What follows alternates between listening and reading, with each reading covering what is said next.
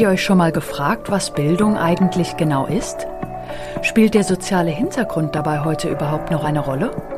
Und wie sieht das jetzt eigentlich alles während der Pandemie aus?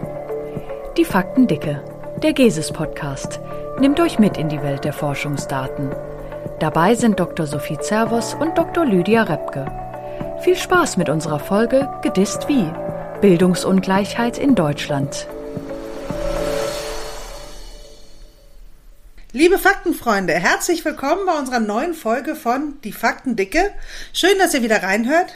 Geht es euch wie mir? Endlich ist der Sommer da und der wird ja gut. Aber mit Einschränkungen, Frau Zervus. Der Sommer, der Sommer, der Sommer, er wird gut. Also meine Laune steigt jedenfalls, Lydia. Hallo, wie geht's dir? Ich hoffe, bei dir ist die Laune auch sonnig. Ja, alles Paletti bei mir, Sophie. Der Ventilator läuft auf Hochtouren und das Wasserspray ist gezückt. Hallo, liebe Faktenfreunde. Unser Podcast reiht sich in dieser Folge ein in die Themenwochen der Kölner Wissenschaftsrunde. In der Wissenschaftsrunde geht es um Vernetzung der Kölner Wissenschaftseinrichtungen untereinander, aber auch mit der Wirtschaft und mit den Bürgerinnen und Bürgern der Stadt und an dieser Stelle natürlich auch äh, mit den Faktenfreunden, äh, die diesjährigen Themenwochen nehmen. Wie könnte es auch anders sein? Die Pandemie in den Blick. Das neue Normal ist die thematisch übergeordnete Klammer. Inhaltlich geht es um die veränderten Lebens- und Arbeitsbedingungen während der Pandemie und die Frage, welche Chancen und Risiken diese für die Zeit in, aber eben auch insbesondere nach der Pandemie bergen. Und da haben wir uns gedacht, wir knüpfen uns mal das Thema Bildung und Bildungsungleichheit vor. Also, was kann man unter Bildung verstehen? Wie kann man Bildung messen? Und welche Faktoren beeinflussen Bildung vor allem jetzt während der Corona-Pandemie? Momentan wird ja viel darüber diskutiert, wie und auch wie stark die politischen Maßnahmen sich konkret auf die Bildung junger Menschen auswirken. Ich nenne hier nur mal die Begriffe Homeschooling und digitaler Unterricht, ganz zu schweigen von der monatelangen Schließung von Kultureinrichtungen wie den Museen, Theatern, Konzertsälen und, und, und. Ja, es gibt echt viel, was man so mit Bildung assoziiert von der formalen bis hin zur kulturellen Bildung. An sich ein wirklich total vielschichtiger Begriff. Genau. Dann lass uns mal direkt in Medias Res gehen und den begrifflichen Rahmen von Bildung abstecken. Also ab in die Mitte. Du traust dich ja was. Ja, da hast du recht. Denn zunächst muss man leider festhalten, dass es in der empirischen Forschung keine Einigkeit darüber gibt, wie Bildung zu konzeptionalisieren ist. Äh, da gibt es je nach Schule und Fragestellung ganz unterschiedliche Ansätze. Ähm, in den 60er Jahren haben sich beispielsweise zwei theoretische Strömungen zu den Sozialisationseffekten von Bildung entwickelt. Der bekannteste Ansatz äh, ist die mikroökonomische Theorie des Humankapitals von Becker. Sehr schöner Begriff. Ja. Der Bildung in den Kontext von Produktivitätssteigerung, noch so ein schöner Begriff, stellt. Ähm, er versteht Bildung als die Aneignung von Wissen, Kompetenzen, Werten und Einstellungen, die es dem Menschen ermöglichen, seine Chancen auf dem Arbeitsmarkt und insbesondere auch sein späteres Gehalt zu verbessern. Und, und dem gegenüber steht die Konzeptionalisierung von Bildung als kulturelles Kapital nach Bourdieu und Passeron. Schön ausgesprochen. Ja. Für sie umfasst inkorporiertes kulturelles Kapital, die sprachlichen Kompetenzen, das kulturelle Wissen und solche Einstellungen, die das Individuum braucht, um im Bildungs- und Beschäftigungssystem erfolgreich zu sein. Hier ist es also nicht ähm, die durch Bildung erlangte Produktivität, die zentral ist, sondern die Beherrschung, zum Teil auch elitärer, kultureller Codes und Praktiken. Äh, dabei spielen dann die Bildungslaufbahn und das Lernumfeld eine stärkere Rolle. Daraus ergibt sich dann auch zwangsläufig, dass Bildung unterschiedlich gemessen werden kann und die Frage danach, was man tatsächlich auch messen will. Geht es um den Schulbesuch, die Schulleistungen, die Kompetenzen oder formal um den Bildungsabschluss. Fakt ist, dass Bildung ja standardmäßig in Umfragen erhoben wird und sehr oft in statistischen Analysen als Kontrollvariable eingeht. Das heißt, ähm, man hält in diesen Analysen quasi Bildung konstant, um so einen zusätzlichen Einfluss von Bildung auf das, was man halt erklären möchte, auszuschließen. Andere typische Kontrollvariablen sind Alter, Geschlecht oder Einkommen. Wie dem auch sei, mein Punkt ist ja eigentlich der, dass Bildung oft ohne vorherige theoretische Reflexion darüber, was eigentlich genau gemessen werden soll, erhoben wird. Also ob die Bildungsvariable Auskunft über den Schulbesuch, die Schulleistungen, die Kompetenzen, den erreichten Schulabschluss oder anderen Abschluss, die relative Position der Person in der Bildungsverteilung oder die Dauer einer Karriere geben soll. Du siehst also ein großes äh, Universum und eine große Bandbreite an Möglichkeiten. Anders ist es jetzt natürlich bei den großen, ich sag jetzt mal in Anführungsstrichen, Bildungsstudien wie PISA oder PIAC. Diese fokussieren sich auf Kompetenzen und sind in ihren Messungen natürlich auch da, dadurch weitaus elaborierter als die simple Messung von Bildungsjahren oder der Art des Bildungsabschlusses. Äh, ja, wir konzentrieren uns an dieser Stelle vor allem auf die großen Kompetenzmessungsstudien. Äh, du hast ja schon äh, von PISA und PIAC gesprochen gerade. Ähm, vermutlich hat schon jeder einmal von der PISA-Studie gehört. Äh, PISA hat ja nach dem Erscheinen der Ergebnisse der ersten Erhebungsrunde für großes Aufsehen in Deutschland gesorgt. Allerdings, daran kann ich mich noch gut erinnern, weil ich zu dem Zeitpunkt gerade in der Schule war und das in den Medien hoch und runter diskutiert wurde. Ich kann mich da auch noch sehr gut dran erinnern. Meine Schulzeit war da zwar schon vorbei, aber Aha. ich erinnere mich noch an den Knacks, den Deutschland als selbstbewusstes Bildungsland durch die leider nicht so hervorragenden Ergebnisse dieser Untersuchung bekommen hat. Nicht nur nicht so hervorragend, um dich jetzt mal hier zu zitieren, sondern tatsächlich unter dem Durchschnitt im internationalen Vergleich. Und das als Land der Ingenieure, Dichter und Denker. Schiller und Goethe. das war auf ganzer Linie ein harter Tritt gegen unser bildungsbürgerliches Selbstbewusstsein. Hm, Otto und Mops fällt mir auch noch ein. Ja, genau.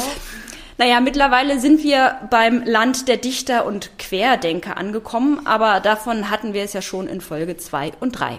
Übrigens unbedingt mal reinhören. Ne? Politische Radikalisierung auch spannend. Egal. Also ich fasse noch mal kurz zusammen, was die PISA-Studie genau macht.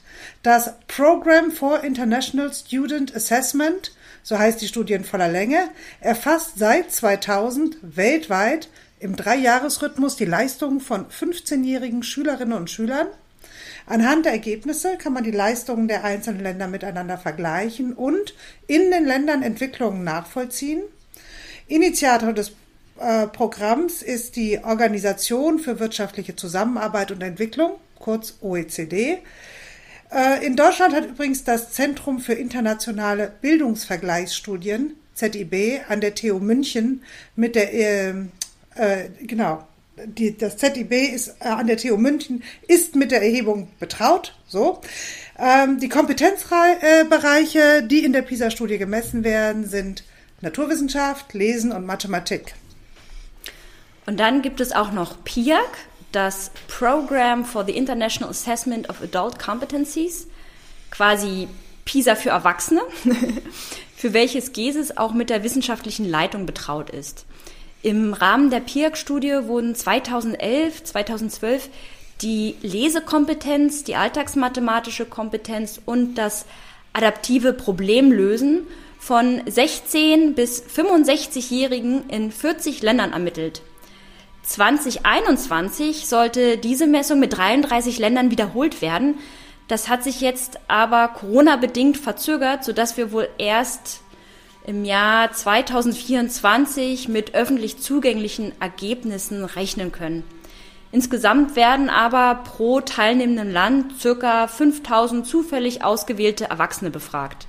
Ja, das ist eine ziemliche Menge. Welche Länder nehmen denn an PIAC teil? Das ist eine ganz spannende Frage, weil sich PIAC nämlich nicht auf Europa beschränkt. Ja klar, ist ja auch eine OECD-Studie. Ja, sehr gut, Sophie, gut aufgepasst. Also, also ganz konkret haben im ersten Zyklus von PIAC neben typisch europäischen Ländern wie Frankreich, Deutschland, England, Spanien. Zählst du Italien. gerade die Teilnehmer der EM auf? Sehr witzig, ja. Also gut, ich habe es probiert, aber dir ist es leider aufgefallen. das war der, der, äh, wie sagt man, Attention-Check sozusagen. Also neben den typischen europäischen Ländern haben noch Australien, die USA, Chile, Neuseeland, Singapur, Ecuador und so weiter teilgenommen. Ja, das sind jetzt nicht die Teilnehmer der WM, sondern vom PIAC. Ähm, genau, aber interessant finde ich auch noch die Auswahl der Kompetenzen.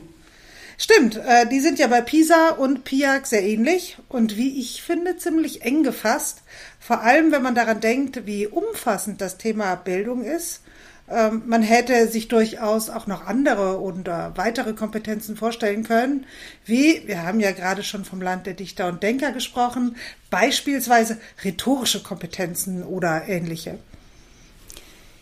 Was genau hinter den ausgewählten Kompetenzen steckt, habe ich mich auch gefragt und deshalb habe ich Beatrice Ramstedt dazu befragt. Sie ist Professorin für psychologische Diagnostik, Umfragedesign und Methodik an der Universität Mannheim und unter anderem Mitglied im Konsortium zur Entwicklung und international vergleichenden Durchführung PIAX und leitet die Studie für Deutschland. Außerdem ist sie Vizepräsidentin von GESIS. Kompetenzmessungsstudien, in Large-Scale-Kompetenzmessungsstudien geht es in der Regel darum, ganz grundlegende Kompetenzen zu erfassen. Kompetenzen, die die Basis bilden, um weitere spezifischere Kompetenzen zu entwickeln. Und das sind Kompetenzen, die wichtig sind, um in der heutigen Gesellschaft zu bestehen. Ganz klassisch wird dabei die Lesekompetenz gemessen. Man muss Texte verstehen können, man muss sie interpretieren können. Ob das in der eigenen Sprache ist, in der Fremdsprache ist, egal. Aber das ist ein ganz, ganz grundlegender, äh, grundlegende Kompetenz. Ähm, das andere ist der Umgang mit numerischen Inhalten. Ähm, ist ein Angebot wirklich ein Angebot? Ähm, wie sind Proportionen zueinander? Ähm, all solche Informationen, die einem täglich begegnen, muss man verstehen können, man muss sie interpretieren können. Das sind also ist die zweite Basiskompetenz, die hier sowohl im Erwachsenenbereich bei PIAC wie aber auch im schulischen Bereich äh, gemessen wird. Im schulischen Bereich dann häufig deutlich schulnäher äh, von den Inhalten her als jetzt im Erwachsenenbereich. Die dritte Domäne ähm, unterscheidet sich so ein bisschen, weil PISA ist das ja die Naturwissenschaften, auch da merkt man, sind wir deutlich schulnäher, aber auch das sind Basisinformationen, die man, die man braucht für das weitere Bestehen in der Gesellschaft. Ähm, das, bei, in, Im Erwachsenenbereich sind wir in der Regel im Problemlösebereich, also wie setzen wir uns mit alltäglichen Problemen auseinander, häufig auch ähm, in, in der digitalen Welt. Also können wir eine gute Google-Recherche machen? Ist die sinnvoll? Können wir gute, äh, können wir verlässliche Inhalte von weniger verlässlichen Inhalten unterscheiden? Oder auch können wir in einer sich verändernden Umgebung Probleme lösen? Ne? Das sind dann immer die Kompetenzen, die da erfasst werden und das bildet wiederum die Basis, um dann spezifische Kompetenzen zu erwerben. Okay, Jetzt habe ich auch verstanden, dass ausgerechnet diese Kompetenzen gemessen werden, weil sie die Basis für weitere Kompetenzen bilden. PIAC ist übrigens aus zwei Vorgängerstudien zur Kompetenzmessung hervorgegangen, hat aber erstmalig die Kompetenzdomäne des technologiebasierten Problemslösen erfasst. Das ist diese dritte Domäne, die Beatrice hier am Ende erwähnt hat. In einer zunehmend technologisierten Gesellschaft total sinnvoll, wie ich finde. Ja, allerdings wurde diese Domäne naheliegenderweise computerbasiert erhoben. Geht ja schließlich um technologiebasiertes Problemlösen. Das bedeutet aber auch, dass es für Personen, die entweder keine hinreichenden Computerkenntnisse hatten oder aber nicht am Computer teilnehmen wollten, keine Werte gibt. Die Frage, die in den Kompetenzfragebögen eingehen, sind übrigens streng geheim. Ich weiß nicht, ob du es gewusst hast, Sophie, aber äh, ich finde das immer wieder bezeichnend, obwohl ich tatsächlich Kolleginnen in meinem eigenen Team habe, die in PIAC arbeiten, würde ich es niemals äh, hinkriegen, tatsächlich vor Durchführung der Studie herauszufinden, was genau eigentlich gefragt wird. Und das, obwohl ich doch so neugierig bin, ja, ein wahnsinniger, wahnsinnig harter Schicksalsschlag ähm, aber gut, das ist halt so und ein bisschen so wie bei den streng geheimen Abituraufgaben. Ja, aber die Ergebnisse sind nicht geheim. Zumindest kennen wir die aus dem ersten Erhebungszyklus. Ähm, die Lesekompetenz, die PIAC übrigens besonders ausdifferenziert misst, insbesondere im unteren Kompetenzbereich, die liegt bei den Deutschen knapp unter dem OECD-Durchschnitt. Dafür liegen die alltagsmathematischen Kompetenzen leicht darüber. Wir sind also mehr oder weniger Durchschnitt, egal wie sehr es schmerzt. Übrigens auch im technologiebasierten Problemlösen. Ja, sozusagen Durchschnitt. In allen Ländern zeigt der Vergleich, dass jede zusätzliche Bildung nach dem Hauptschulabschluss im Mittel mit deutlich höheren Kompetenzen einhergeht. Das scheint ja auch irgendwie logisch. In Deutschland fällt aber zusätzlich auf, dass besonders das Kompetenzniveau im Erwachsenenalter stark vom elterlichen Bildungshintergrund geprägt ist.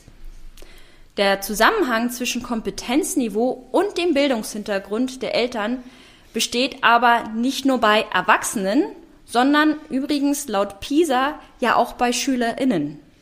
Äh, und wie wirkt sich dann die Arbeitsstelle auf die Kompetenzen Erwachsener aus? Schöner Fra schöne Frage. Wer beeinflusst jetzt eigentlich wen? Ja. Also, die Arbeitsstelle die Kompetenzen oder die Kompetenzen den Zugang zur Arbeitsstelle? Ja, also Frage, allgemein, ja. ja, allgemein kann man sagen, dass durchschnittlich gesprochen natürlich Erwerbstätige höhere Grundkompetenzen aufweisen als Erwerbslose und Nicht-Erwerbspersonen. Wer auch immer jetzt welches Ei zuerst gelegt hat. Und höhere Grundkompetenzen gehen auch mit einem höheren Einkommen einher, äh, wobei sich das Niveau der Grundkompetenzen bei Männern und Frauen kaum voneinander unterscheidet. Die Gehälter leider schon. Ja, das muss man leider so feststellen. So viel zu den Kompetenzen. Na gut. Ähm, um die eben erwähnten Bildungsabschlüsse zu erreichen, müssen wir aber lernen. Liebe Faktenfreunde, ihr wollt doch bestimmt auch wissen, was den Lernerfolg an sich so beeinflusst, oder? Ja, klar. Es ist spannend. Insbesondere, wenn man damit auch indirekt, äh, sag ich mal so, sein Gehalt positiv beeinflussen kann. Ich weiß gar nicht, warum du so eine lange Pause lässt und ja klar sagst. Das ist jetzt nicht gerade überzeugend. Aber nun gut. Dann gehe ich jetzt mal. War ja auch ein bisschen Lern an den Haaren herbeigezogen. Man muss sich ja, ja interessant machen können. Also, dann gehe ich jetzt mal auf den Lernerfolg bei SchülerInnen ein. Die verschiedenen Faktoren, die einen Einfluss auf Lernerfolg haben, lassen sich nämlich in verschiedene Domänen unterteilen. Darunter natürlich die Schule, der Unterricht und die Lehrperson, aber auch das Elternhaus. Total aufschlussreich ist dazu die Hattie-Studie, die John Hattie, ein neuseeländischer Pädagoge, durchgeführt hat. Die Hattie-Studie ist eine Metastudie, die genau diese Bereiche und die ihnen zugeordneten Einflussfaktoren in den Blick nimmt. Ziel der Studie ist es, eine Rangliste darüber zu erstellen, welche Faktoren die größten Effekte auf einen erfolgreichen Bildungsweg haben. Und um das jetzt noch mal ein bisschen zu erklären, bei Meta-Analysen werden normalerweise eine Vielzahl an vorhergehenden Studien zusammengefasst und statistisch ausgewertet. Studien können sich nämlich widersprechen und zu entgegengesetzten Ergebnissen kommen, auch rein zufällig, einfach deshalb, weil unterschiedliche Studien mit unterschiedlichen Stichproben arbeiten. Und deshalb ist man in der Wissenschaft so scharf darauf, Ergebnisse zu replizieren. Mit replizieren meinst du, dass man in der Wissenschaft zur Qualitätssicherung Studien wiederholt, um zu überprüfen, ob man bei der Wiederholung zum gleichen Ergebnis kommt. Genau. Die Grundidee von Metastudien ist in diesem Kontext besonders toll, weil Metastudien eben probieren, über viele Studien hinweg zu erkennen, welche Zusammenhänge im Großen und Ganzen vorliegen. Besonders aussagekräftig werden diese Zusammenhänge auch dadurch, dass die Hattie-Studie nicht nur eine riesige Datenbasis aufweist, Genau genommen ist die Hattie-Studie eine Meta-Analyse von mittlerweile circa 1200 Meta-Analysen. Also eine Meta-Meta-Analyse oder eine Mega-Analyse sozusagen. Ja, genau richtig. Und zusätzlich ist ja aber auch eine internationale Studie, wodurch nationale Eigenheiten in den Hintergrund treten und man generelle Aussagen treffen kann über die Faktoren, die für den Bildungserfolg entscheidend sind. Allerdings müssen die Ergebnisse der Studie auch kritisch hinterfragt werden, weil eine Meta-Analyse immer nur so gut sein kann, wie die Studien, auf die sie sich bezieht. Das Gleiche ist natürlich mindestens genauso relevant bei einer Meta-Meta-Analyse. Wenn also die Studien qualitativ nicht gut gemacht waren, aber in die Analyse eingehen, dann kann das die Effekte verzerren. Ja, Meta, Meta, Meta eben. mega. Äh, das wird der voll mega. Hattie, voll mega. Ja, das wird der Hattie-Studie ja teilweise auch vorgeworfen. Ne? Nichtsdestotrotz liefert sie ein paar interessante Ergebnisse und nicht, ist nicht nur eine Megastudie, sondern eine Mega, Megastudie. ja, äh, auf jeden Fall. Die Hauptbotschaft ist vermutlich, dass die Beziehungsebene der wichtigste Faktor für den Lernerfolg ist. Dazu gehört natürlich in allererster Linie das Verhältnis zwischen LehrerInnen und SchülerInnen. Entscheidend sind hier der persönliche Kontakt sowie die Ziele und Visionen der Lehrperson und wie gut die Lehrerin das vermitteln kann. Aber eben auch der Austausch mit Gleichaltrigen in der Schule hat einen ganz wesentlichen Einfluss auf die Motivation und damit natürlich auch auf den Lernerfolg. Spannend finde ich vor allem, dass so Faktoren wie äh, Fachkompetenz und Klassenführung eine erstaunlich geringe Rolle spielen, während die Klarheit und Glaubwürdigkeit der Lehrperson einen ganz entscheidenden Einfluss haben. Ebenso die Einschätzung der Leistung durch die Lehrperson als Motivator. Ein zweites wichtiges Ergebnis der Hattie-Studie ist, dass das schon bereits vor der Pandemie viel geforderte webbasierte und Online-Lernen sowie die Laptop-Einzelnutzung kaum Effekte auf den Lernerfolg hat.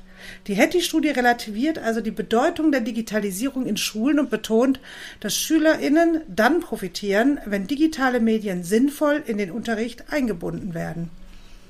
Es gibt zwar noch viele weitere Faktoren und Domänen, aber den Einfluss des Elternhauses finde ich jetzt gerade im Corona-Kontext auch nochmal ganz interessant, weil sich die Kinder ja aufgrund von Schulschließungen ja fast ausschließlich zu Hause aufgehalten haben äh, oder zumindest in sehr großen Teilen. Ähm, und insbesondere das häusliche Anregungsniveau spielt dabei eine Rolle, sprich die Qualität des soziopsychologischen Umfelds und die intellektuelle Stimulation zu Hause, die einen ähnlich überdurchschnittlichen Effekt hat wie die elterliche Unterstützung beim Lernen.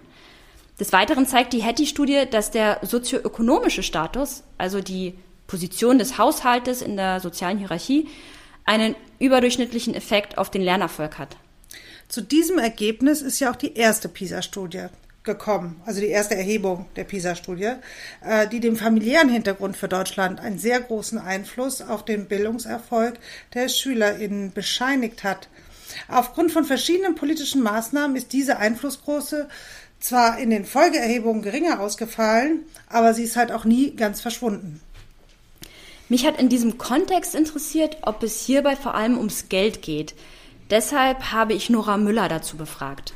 Nora Müller ist Forschungsreferentin in der Abteilung Dauerbeobachtung der Gesellschaft hier bei GESIS und forscht unter anderem zu Vermögensungleichheit und Bildungsungleichheit. Genau.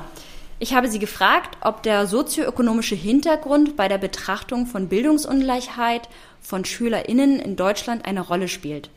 Hören wir mal rein, wie sie das einschätzt. Es gibt viele Studien, die zeigen, dass die Wahrscheinlichkeit, auf ein Gymnasium zu gehen, für SchülerInnen mit niedrigen sozioökonomischen Herkunft deutlich geringer ist als für SchülerInnen mit einer hohen sozioökonomischen Herkunft. Und das gilt sogar bei gleichen Kompetenzen und kognitiven Fähigkeiten dieser SchülerInnen. Und ähnliches zeigt sich, wenn wir uns nur die SchülerInnen anschauen, die es aufs Gymnasium geschafft haben. Hier ist die Wahrscheinlichkeit von Gymnasiastin ein Abitur zu erlangen auch wieder abhängig von ihrer sozioökonomischen Herkunft. Eine wichtige Frage ist jetzt in diesem Kontext, ob sich diese Ungleichheiten über die Bildungskarrieren der SchülerInnen hinweg verstärken oder nicht. Bisher wurde oft von einer Verstärkung ausgegangen, weil es in Deutschland ein dreigliedriges Schulsystem gibt mit einer frühen Leistungsselektion. Wechsel zwischen den verschiedenen Schultypen sind zwar möglich, kommen aber extrem selten vor. Und wenn sie vorkommen, dann finden sie meistens von einem höheren zu einem niedrigeren Schultyp statt. Deswegen scheint es also zunächst recht plausibel, anzunehmen, dass die Bildungsunterschiede nach sozioökonomischer Herkunft durch eben diese frühe Selektion der SchülerInnen in das dreigliedrige Schulsystem über die Zukunft zunehmen. Jetzt ist im letzten Jahr eine Studie erschienen von Jan Skopik und Giampiero Passaretta, die etwas anderes zeigt, nämlich, dass sich die Ungleichheit in den kognitiven Fähigkeiten nach sozioökonomischem Hintergrund in Deutschland bereits vor dem Schuleintritt, das heißt bereits im Alter von einem halben Jahr, recht stark unterscheidet. Und diese Unterschiede in den kognitiven Fähigkeiten vergrößern sich noch weiter bis zum Schuleintritt mit ungefähr sechs Jahren. Das heißt, sind die Kinder also einmal eingeschult, bleiben die Unterschiede in den kognitiven Fähigkeiten stabil. Und daraus schließen die Forscher wiederum, dass der Schulbesuch die Bildungsungleichheit nach sozioökonomischem Hintergrund in Deutschland sogar verringert. dann kann man ja vermutlich davon ausgehen, dass durch die Corona-Maßnahmen die Effekte zugenommen haben. Genau dazu hat Nora auch noch mal näher ausgeführt. Es gibt Studien, die zeigen, dass sich die Fähigkeiten der SchülerInnen nach sozioökonomischer Herkunft nach den Schulferien stärker unterscheiden als vor den Schulferien, was in dieselbe Richtung deutet wie die Studie von Skopik und Pasaretta. Das heißt also, fällt der ausgleichende Effekt der Schule weg, gelingt es Eltern mit hohem sozioökonomischen Status recht gut, die Fähigkeiten ihrer Kinder weiterzuentwickeln, während Eltern mit niedrigem sozioökonomischen Status hier viel mehr Probleme haben. Wichtig sind dabei nicht nur die Unterschiede dieser Eltern in Bildung, Beruf und Einkommen, mit dem sie ihre Kinder besser beim Lernen unterstützen und auch ausstatten können, sondern auch die Unterschiede im Vermögen. Das habe ich mit, in, mit meinem Kollegen Jascha Träger in einer Studie gezeigt. Ein möglicher Grund hinter diesem Zusammenhang zwischen dem elterlichen Vermögen und den Bildungsunterschieden in diesem Fall während Corona, kann sein, dass die vermögenden Eltern während der Pandemie durch ihre Rücklagen weniger von, externen Faktoren wie Entlassung und Kurzarbeit beeinträchtigt wurden, da sie die Ausfälle, die dadurch entstehen, zeitweise kompensieren können oder konnten. Das ist ja spannend. Wenn sogar schon die Sommerferien ausreichen, um Effekte zu beobachten, wie muss es dann erst nach den immer wiederkehrenden Lockdowns sein? Guter Punkt. Tatsächlich ist es so, dass die ganzen unterschiedlichen Faktoren und Domänen, die Hetty in seiner Studie anspricht und die den Lernerfolg beeinflussen, unterschiedlich stark von der Pandemiesituation beeinflusst wurden. Achtung, Disclaimer. Zu den nun folgenden Ausführungen haben wir das Folgende zu sagen. Erstens. Die Datengrundlage ist dürftig. Zweitens. Die Daten sind mit Vorsicht zu interpretieren. Der politische und wissenschaftliche Zeitdruck, an Daten zur Pandemiesituation zu kommen, geht mitunter zu Lasten der Datenqualität. Drittens. Es handelt sich bei den hier berichteten Zahlen um Durchschnittswerte. Das heißt, diese sind nicht deterministisch und bilden nur einen groben Trend ab. Die berichteten Werte gelten nicht automatisch für jede Familie, jede Schule oder jede Schülerin bzw. jeden Schüler. Disclaimer Ende. So, jetzt wisst ihr Bescheid, ne? Jetzt aber nochmal zurück zu Hetty und dann hin zur Bildungssituation unter Pandemiebedingungen. Ich greife hier nochmal kurz die Domänen bei Hetty auf, die mir für den Lernerfolg unter Pandemiebedingungen entscheidend erscheinen. Da sind natürlich erstmal die Schülerinnen und Schüler selbst und eng damit verbunden auch ihr Elternhaus. Wichtig sind außerdem die Lehrpersonen und die Unterrichtsgestaltung. Äh, ja, aber lass uns erstmal über die Situation der Schülerinnen und Schüler sprechen. Wie geht es denen in der Pandemie? Naja, soweit ich das beurteilen kann. also gerade bei den SchülerInnen sind äh, psychologische Aspekte wie Angst oder Depression zu nennen, aber natürlich auch das Wegfallen von Bewegung und äh, Entspannung während Corona. Die Situation war ja für Grundschüler, soweit ich das jetzt beurteilen kann, besonders schwierig, weil hier noch ganz grundlegende Kompetenzen wie Rechnen, Lesen und Schreiben erlernt und geübt werden müssen. Und dazu gehören ja auch Strukturen und äh, Kompetenzen wie Selbstorganisation. Und klar, das lernen Kinder im Idealfall auf spielerische Art und in der Interaktion mit Lehrerinnen und Mitschülerinnen. Das Spielen untereinander ist ja auch so wichtig. Gerade der Austausch mit anderen Kindern hat jetzt äh, meinem Sohn zum Beispiel extrem gefehlt. Und das konnten wir Erwachsene nicht auffangen. Es geht eben doch nichts über so richtiges Kindergeplappere unter sich. Ja, und Eltern sind ja keine ausgebildeten Lehrkräfte und äh, zudem auch oft berufstätig, wie wir zum Beispiel. Genau, das kommt noch hinzu. Laut der Mannheimer Corona-Studie arbeitet übrigens rund ein Viertel der befragten Berufstätigen äh, Tätigen im Homeoffice, wobei die Arbeit im Homeoffice wohl ein Privileg der gut der, ein Privileg der gut gebildeten bzw. der AkademikerInnen zu sein scheint. Das sind nämlich auch diejenigen, die sich vermehrt darum bemühen, Homeschooling und Homeoffice unter einen Hut zu bringen. Und das ist wiederum schwer zu leisten, vor allem wenn man zu Hause zwei berufstätige Eltern hat. Die äh, Nicht-AkademikerInnen können hingegen auch viel seltener Homeoffice machen und haben damit auch eine geringere Chance, ihre Kinder zu Hause zu unterstützen. Deswegen haben Klaus Hurrellmann, äh, der ist Professor an der Hertie School of Governance, Und Dieter Domen, der wiederum ist Direktor des Forschungsinstituts für Bildungs- und Sozialökonomie, auch gefordert, dass vor allem Grundschulen in sozial benachteiligten Stadtteilen sowie Mittel-, Real- und Gesamtschulen zuerst nach dem Lockdown öffnen sollten. Also noch vor Gymnasien, an denen tendenziell auch mehr SchülerInnen aus AkademikerInnenhaushalten sind. Ja, da sind wir jetzt schon drüber weg und das ist natürlich nicht berücksichtigt worden. Ähm, gut, aber natürlich sind nicht nur die Eltern und Schüler wichtig für den Bildungsprozess, sondern auf der anderen Seite auch die Lehrpersonen beziehungsweise der von ihnen gestaltete Unterricht. In dieser Domäne fällt, also in diese Domäne fällt ja auch der nach Hetty entscheidende Faktor für den Lernerfolg, nämlich die Lehrer-SchülerInnen-Beziehung. Die war ja hinter, ja auch schön dann, ne? Die war ja hinter den Alltagsmasten oder über äh, den Bildschirm bei Zoom oder Teams oder welcher Plattform auch immer nicht so leicht aufrechtzuerhalten. Jetzt frage ich mich natürlich, ob das nicht Lehr LehrerInnen, SchülerInnen-Beziehung heißen müsste. Doch, doch. Um es noch mehr doch, zu doch. verkomplizieren. Ja. Ähm, aus exquisiten Quellen weiß ich übrigens, dass dir, liebe Sophie, das Thema Digitalisierung im Schulkontext unter den Nägeln brennt. Deshalb sag doch mal einfach irgendwas dazu. ja, okay. Also der Stand der Digitalisierung an deutschen Schulen spielt Überhaupt nicht abgesprochen übrigens. spielt natürlich, ja, wollte ich, habe ich mich vorgedrängelt. Der Stand der Digitalisierung an deutschen Schulen spielt äh, natürlich eine entscheidende Rolle. Digitalisierung betrifft ja viele Bereiche. Zum einen die Ausstattung mit Computern beziehungsweise Laptops an den Schulen, äh, ja, aber auch die Ausstattung in den Familien.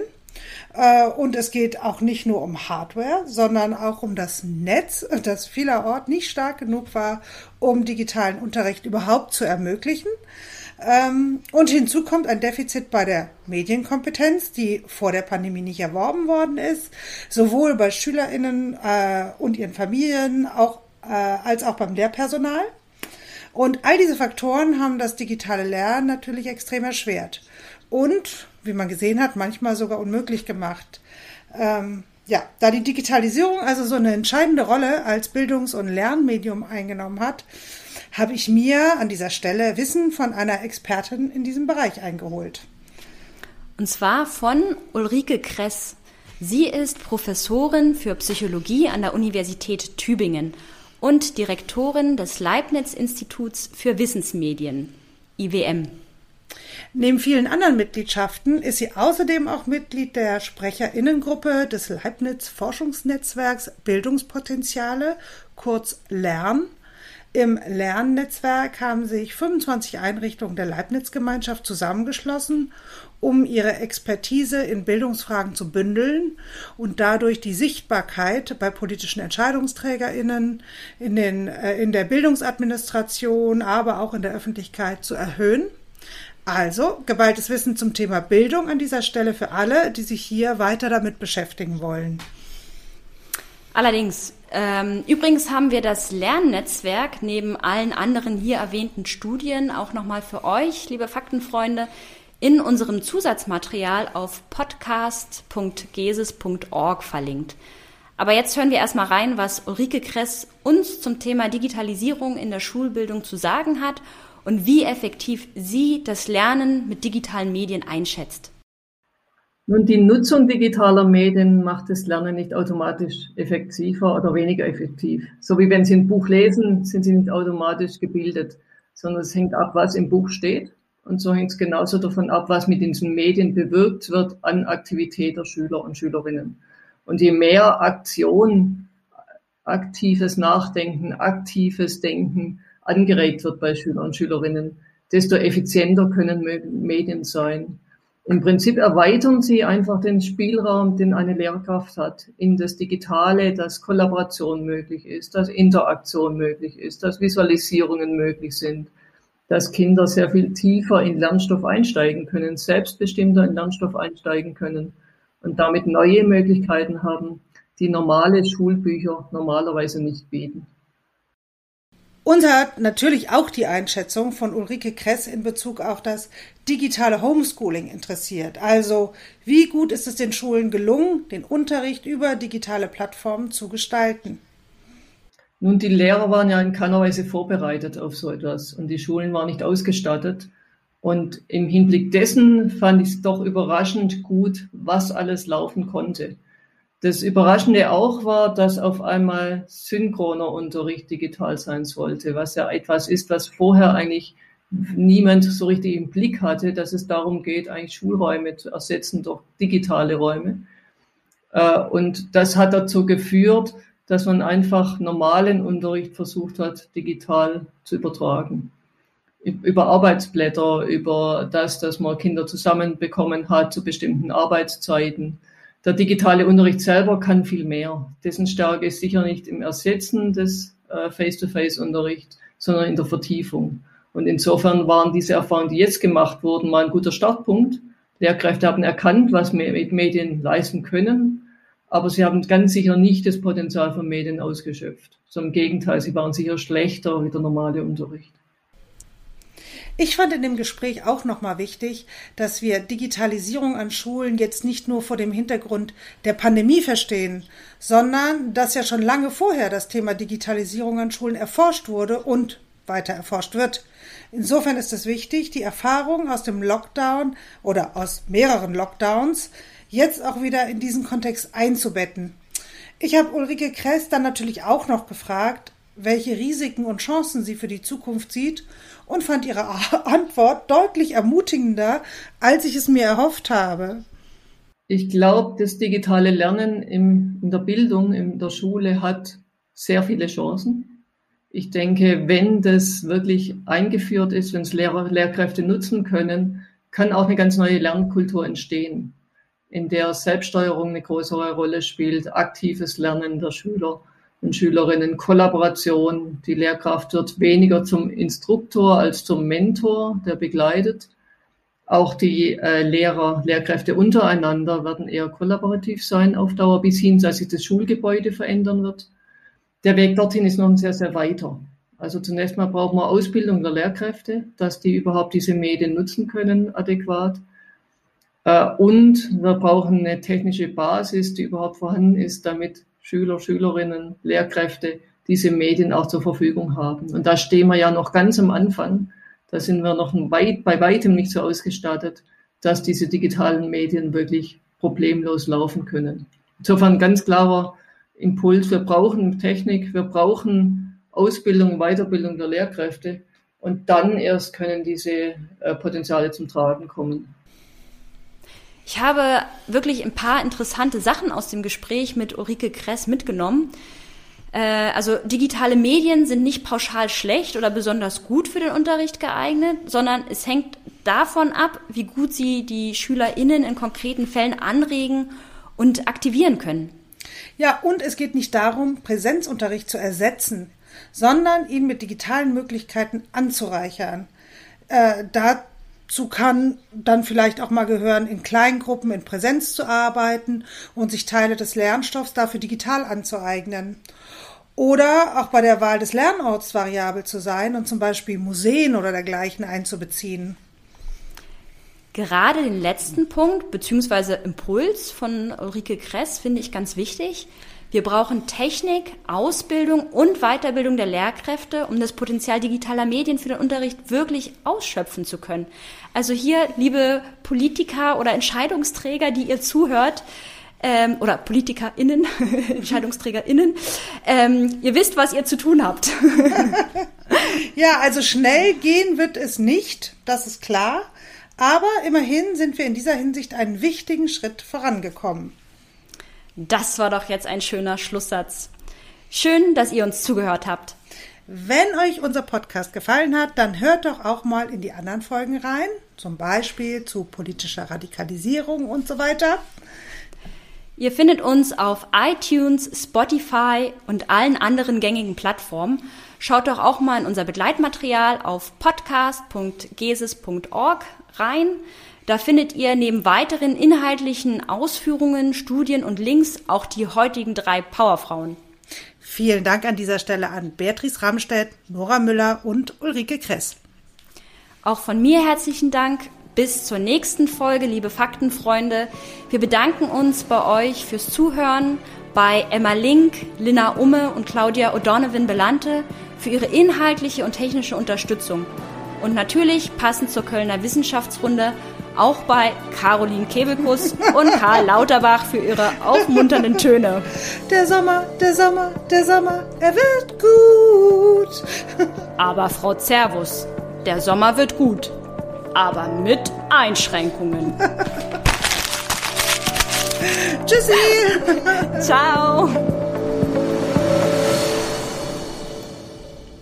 Erratum 1. Juli 2021 Die hier berichteten Ergebnisse aus der PIAC-Studie beziehen sich ausschließlich auf die Runde 1 in Zyklus 1 der Studie. Zudem möchten wir klarstellen, dass GESIS nicht mit der wissenschaftlichen Leitung der gesamten Studie betraut ist, sondern für das Projektmanagement der Studie in Deutschland verantwortlich ist und die Studie international mitkonzipiert. Eine ausführliche Richtigstellung folgt in Folge 4 PS Gedisst wie das Eichhörnchen im Faktendickicht